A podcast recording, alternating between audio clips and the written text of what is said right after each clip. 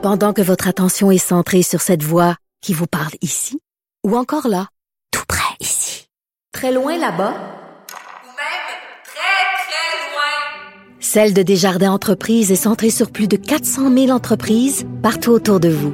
Depuis plus de 120 ans, nos équipes dédiées accompagnent les entrepreneurs d'ici à chaque étape pour qu'ils puissent rester centrés sur ce qui compte, la croissance de leur entreprise. Politiquement incorrect. Joignez-vous à la discussion. Appelez ou textez 187 Cube Radio. 1877 827 2346. 32 millions, 33 millions, 34 millions. 35 millions. C'est très drôle, Stéphane Roy. Alors, on va parler encore de Théo Taxi. C'est la grosse nouvelle aujourd'hui avec l'excellent journaliste et chroniqueur section argent du Journal de Montréal, Journal de Québec, Pierre Couture. Salut, Pierre. Salut. Écoute, toute une histoire, ça, hein? Beaucoup, beaucoup, beaucoup d'argent. hein? les, les gonzillions. Des gonzillions, oui, mais, mais comment ça se fait? Là? Parce que, tu sais, il y, a- il y a des bailleurs de fonds qui ont été interviewés, des gens qui ont travaillé euh, avec Théo Taxi, puis ont dit, écoutez, le modèle d'affaires ne, ne tenait pas debout, ne tenait pas la route. Comment se fait que le gouvernement a investi autant d'argent dans une entreprise dont le modèle d'affaires était aussi croche, aussi bancal? Ben, on va peut-être le découvrir, mais chose certaine, tu sais, c'est un peu l'idée que en cours de route, on allait rentabiliser la patente. Hein? Euh, là, on regarde les états financiers, les, les- les plus récents, là, qui datent du 30 euh, juin 2018. Écoute, sur 34 millions de revenus, ils en perdaient 10 millions. Ils ont perdu 10 millions en un an sur 34 millions de revenus. Aïe, Donc, c'était aïe. pas. euh, puis là, on perdait un million par mois quasiment. Et là, on voyait pas comment on pouvait virer la, la patente de bord à moins de. euh, euh, de- d'obtenir des changements majeurs là, dans la, la- la façon qu'on calcule les tarifs pour l'industrie du taxi. On voulait avoir une tarification à l'heure beaucoup plus élevée lors de, de périodes d'achalandage, comme Uber fait. Là. Mhm. Mais là, il fallait, il fallait virer le, le- le- il fallait virer l'industrie de bar. Le gouvernement était au courant. C'est bizarre pareil. Le gouvernement est un peu hypocrite là-dedans. là. On, on pompait du fric dans Théo, puis on savait que l'industrie marchait tout croche, euh, puis on savait qu'Uber jouait dans d'autres conditions. Uber, dont le modèle d'affaires repose complètement sur les épaules des, des, des chauffeurs. Hein. Et moi, moi, que- écoute, mettons, là, je suis propriétaire, je sais pas, là, de, mettons, de, de, de Diamond Taxi, mettons, là, une flotte de taxis. Puis là, tu dis, le gouvernement, eux autres, ils investissent dans mon concurrent. Pourquoi, pourquoi ils investissent de l'argent dans mon concurrent, puis pas moi? Ben, Diamond et Hochelaga étaient détenus par Taxelco. OK, c'est la même gang. taxi. Mais si tu es dans, mettons, euh, comme Taxi Coop à Québec, Oui. où euh, il y avait d'autres compagnies de taxi, ben eux, ils comprenaient pas ce qui se passait, là.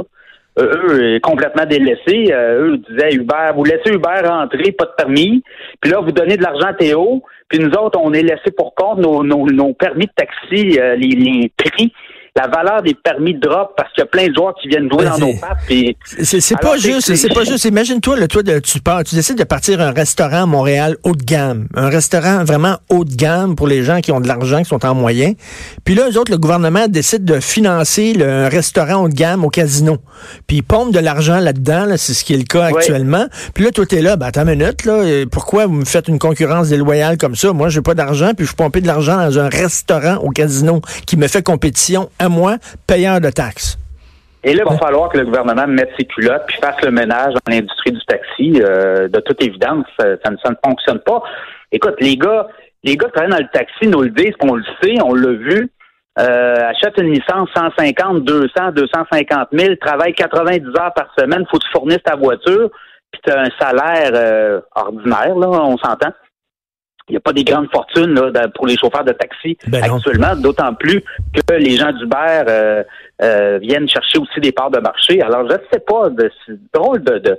Il va falloir collectivement peut-être Et- se, se- se poser la question euh, est-ce que c'est une industrie qui, c'est beaucoup beaucoup de travail autonome, hein C'est ça l'industrie du taxi aussi. Puis, puis là. en même temps, l'aide du gouvernement, là, regarde, moi, la façon dont je vois la, la job d'un entrepreneur, c'est que tu mises ta chemise. Tu mises ta chemise, tu mises tes économies, tu mets ta tête sur le bio, puis après ça, après, mettons, quelques années, quand tu as, un petit coup, un, un petit coup, là, un passage à vide, là, peut-être que le gouvernement t'aide. Mais là, ça a été dès le début. Ça a été dès le début, quasiment, de la création de l'entreprise. Le gars, il a- euh, Alexandre Tafer, il a mis très peu de son propre argent là-dedans, là.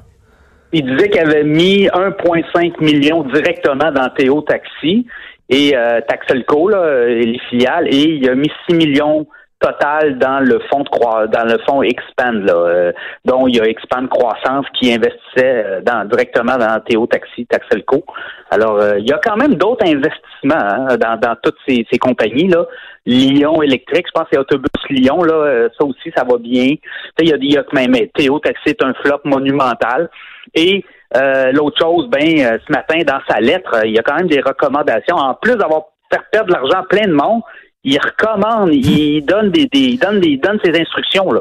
Il n'y a pas froid, il y a pas froid aux yeux, là. hein. Je m'excuse, c'est pas toi qui non. dis ça, là, c'est moi, mais il se prend pas pour un 7-up flat. Non, mais écoute, là, on dit euh, Hydro-Québec doit racheter euh, les bornes, euh, toutes les bornes de recharge. Après ça, euh, Québec peut continuer, devrait continuer à investir dans c'est euh, Théo, euh, tech, techno, Théo Techno, je pense, là. Alors, tu sais, euh, il donne ses instructions en plus, là, puis, puis, puis c'était quand même lui qui était président de la campagne, puis il disait que si la CAQ venait au pouvoir, ça allait être la révolution, puis qu'il allait avoir du danger dans les rues, puis que ça... hein, oui, on- ben oui, ben oui. Écoute, là. on peut, on peut s'entendre que je pense que c'est comme la fin de sa carrière politique, là, parce que lui, il voulait participer à la reconstruction du Parti libéral et tout ça, là, il va être un peu radioactif, là. Non, non, ben là, écoute, euh, on va euh, clairement retourne dans tes terres, fais, fais de l'entrepreneuriat. Euh, écoute, le, le homme d'affaires, oui, mais je pense que là, il y a un œil au beurre noir. euh, il y a encore d'autres projets. Un- je pense que Alexandre Taillefer, c'est pas un mauvais entrepreneur, c'est juste que là, il s'est planté solide. Euh, Mais si mais le gouvernement, si le gouvernement, euh, si le gouvernement met autant d'argent aussi, c'est parce qu'il voulait se donner une image de, une image verte en disant, regarde, là, on aide une entreprise électrique. Ça a joué dans le game, là. Oui, oui, non, non, là, c'est toute l'histoire des, des véhicules électriques, de la verdure. Mais on le voit, là, actuellement, ce modèle d'affaires-là ne fonctionnait pas dans l'industrie du taxi. Je comprends qu'on a, on a épargné des GES, là, puis on a gagné euh, des crédits carbone dans toute cette aventure-là, mais ça veut rien dire en bout de ligne, là. Écoute, On avait des pertes.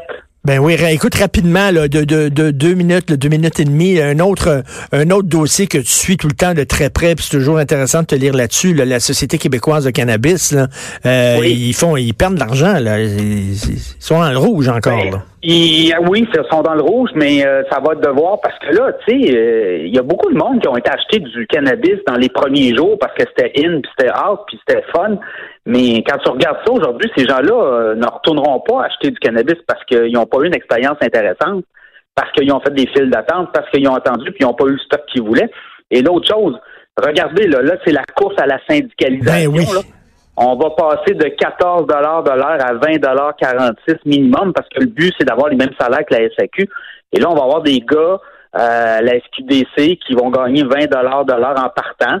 Et là, ça va être 22, 24, 26, 28. Alors, euh, puis écoute, je parlais avec le le PDG intérimaire là, de la SQDC, Jean-François Bergeron, l'ancien de la SAQ, et lui, il dit que c'était prévu dès le départ que les gens se syndiquent à 20 pièces de l'heure. C'est prévu dans le plan Ben voyons Écoute, donc, ben voyons C'est donc. hallucinant. Là. Ben, c'est vraiment- hallucinant. Écoute, il y a un gars, je l'ai souvent dit à Cube Radio, puis je le redis, il y a un gars ici de Cube Radio qui est allé euh, dans une succursale.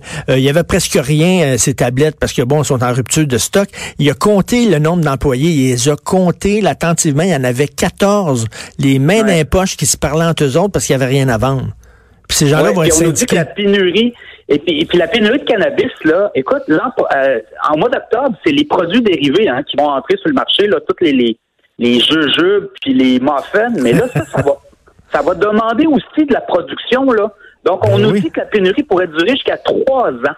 Fait qu'imagine, on pourrait avoir des stocks vides d'un tablette encore pour plusieurs années, avec des gens payés à 20 pièces de l'heure. Écoute, je, je, Fait je que pas, Johnny, euh, lui, Johnny, là, qui vend euh, du pot là, dans un parc là, pour les Hells Angels, là, lui, il est pas syndiqué, lui, il a pas de vacances payées, lui, là, il a pas de fonds de pension, Johnny, là. Non, mais lui, euh, chose certaine, ses clients sont là, puis il livre, puis il freine, puis il passe, puis il fait crédit, puis je pense que la business est bonne, puis il peut encore dormir sur ses oreilles pour une couple d'années. Ben oui, ben écoute, moi, moi qui pensais quand le gouvernement se mêlait de quelque chose, ça marchait bien. Ben, le commerce au détail, c'est pas la force du gouvernement. Ils ont pas Mais non. Et les économistes de l'Institut économique le disaient aussi. Sortez de l'eau plus vite pendant qu'il est encore temps. Mais bon, il y a un entêtement, on va voir. Euh, euh, D'autant plus hein, que le gouvernement de la CAQ veut monter à 21 ans euh, l'âge légal de consommer du cannabis. Donc, tous ces jeunes-là, là, en bas de 21 ans, vont aller où, tu penses? Oh, ils iront nulle part. Ils vont attendre d'avoir 21 ans pour fumer du pot. Voyons Ben donc. oui, c'est ça. Hein? C'est ça. Hein? Ils vont attendre d'avoir 21 ans. On est poli au Québec. On respecte les lois. À suivre, comme on dit. à suivre. Merci beaucoup. On va te lire. On va continuer à te lire dans le Journal Québec, Journal de Montréal. Pierre Couture, merci. Salut! Est-ce que c'est tout le temps qu'il nous reste? Euh, OK, alors on s'en va tout de suite euh, à l'émission suivante, Mère ordinaire, et demain on se reparle à 10 heures. Passez une excellente journée politiquement incorrecte.